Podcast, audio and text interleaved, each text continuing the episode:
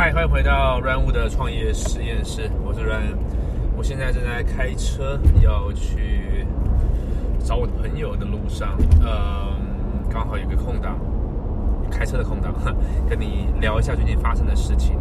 呃，昨天我完成了一个今年这个 TRW，就是我另外一个 project 直销革命军的今年的第一个研讨会研习会，蛮成功的。然后线上有三百位朋友报名，然后有一百多位朋友呃从头看到尾，我觉得蛮好的，就是一个小规模的实验，但是呃得到很多很好的反馈。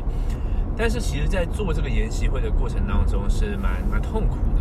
其实我过去做过好多研习会，线上的也好，线下的那就更不用说了，就是一大堆，包含各式各样的直播。每次在做一些任务的时候啊，其实都是蛮有蛮有压力的，然后也会蛮烦的。呃，所以蛮烦的一直是这样子哦。有些呃，我想很多听众朋友可能都有这种经验，就是你要做一件事情，然后你不太清楚这件事情要怎么样发展，你就觉得蛮烦的，然后你就会把它搁着。这就是我们常常在讲的拖延症嘛，对不对？我想要借这个机会跟大家分享，就是我这个拖延症我是很常感受到的，然后我也很常会被这东西干扰着。即使我分享很多生活策略，然后即使我确实能够呃完成蛮多事情的，但是我想跟你讲真相是，呃这些事情对我来说也都是有压力的，也是会烦的这样。不过我想就是因为我有一些信条，有一些规则，呃。这个帮助我哈，或者说束缚住我，让我在这些烦的时刻呢哈，都还是能够往前进了哈。所以我想这个趁着开车的时候呢，跟你分享三个好不好？三个我最近又重复看了书提醒自己的，然后也最近在教学生，都在教这些东西。三个蛮重要的点，蛮重要的思维的模式。那这些思维模式就是帮助我怎么样在这个很烦呐、很混乱啦，觉得东西事情很多做不完的状况下呢，还是一件一件把它做完，然后让事情在该发生的时候发生啊。就这三个概念。首先第一个是，呃，一般我们人呐、对于做决定而会产生的风险是很容易感知到的，就是你很容易感觉到说，如果我做了这件事，万一怎么样的话，啊，会有一些不好的结果，或者叫风险嘛，啊。但是人很好玩的是呢，对于不做决定会带来的风险是不容易去感知的。其实这个话我听的是很有意思的，当然我不知道就风险的定义上，有的时候我们常常讲到定义嘛，哈，我不知道他们原始定义上，有没有纳入这一条。但是呢，我以前在做职业的牌手的时候呢，我的专长是在赛局论嘛，哈，所以说我们会常常画很多这个赛局图、树状图。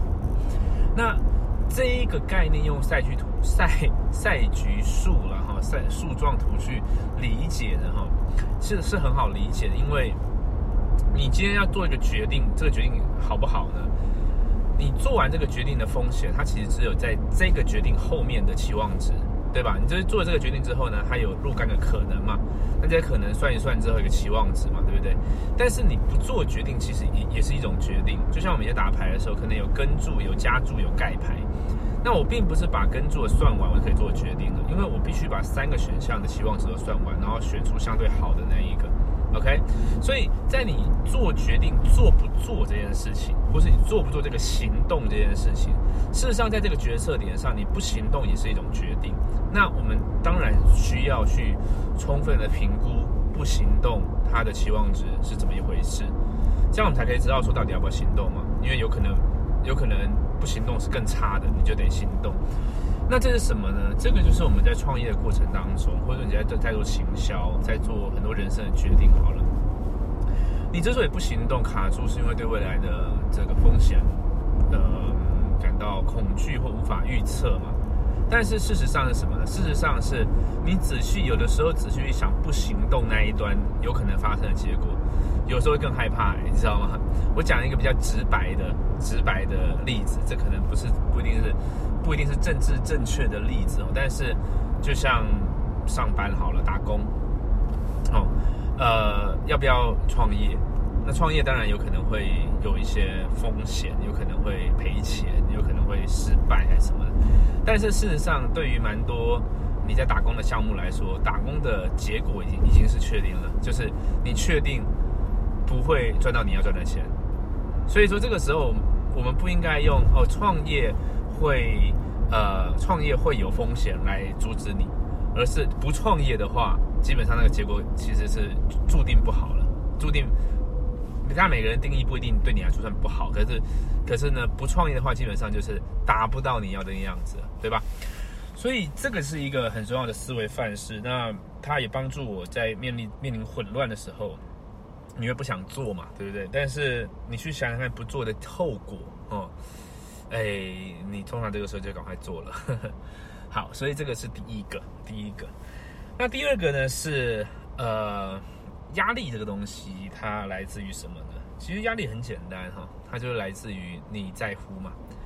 你你你希望你的生命过得有意义，所以你有压力嘛，对不对？所以我常前任的脸书有我也有 PO 啊，我说怎么样没有压力？很简单啊，从今天开始马上把目标调整调整成只要不死就好，马上没压力了，因为有蛮高的几率，相当高的几率你会继续活着嘛。当然我们莎士比亚说明天跟意外哪个先来不知道，那是一回事，但是。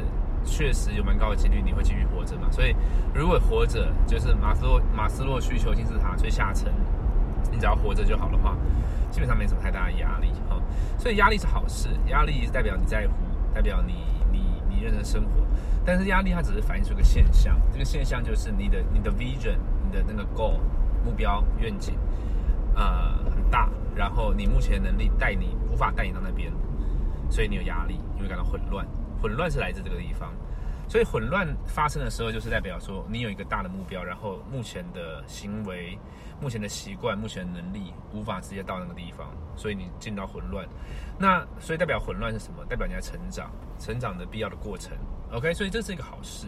那当我们理解它是一个好事的时候，我们就会接纳这个状态，接受这个状态，因为代表我对它解读改变了嘛。我跟他本来解读是这个东西很烦，我不要。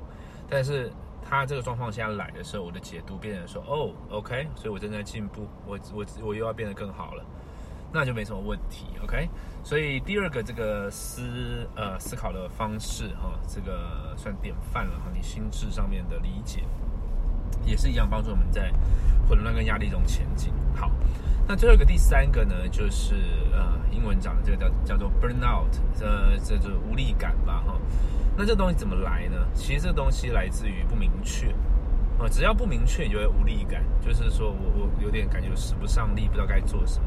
那事实上呢，就是有可能是你，呃，对对于你来说呢，这个你呢，然后到到目标的这个路上啊，哈，它的阶梯它太大了，或者是不明确。那这个时候呢，你如果不去呃手动做一些切分哈，它的无力感会持续在。那这个你会误会，你会觉得说哦，那是否是呃怎么讲？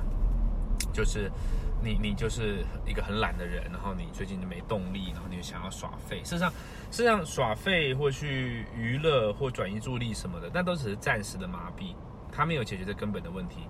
这根本的问题是让清晰度变高。你清晰度变高了，无力感就消失了，对吧？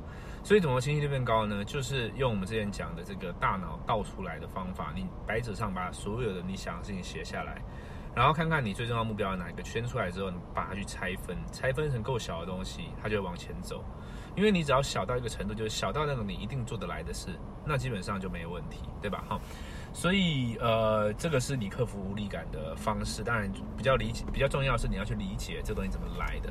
好，所以我们刚刚讲了三个，一个是行动与不行动的风险，第二个是压力，它这个混乱的产生机制，第三个呢是，呃，这个无力感、无力感。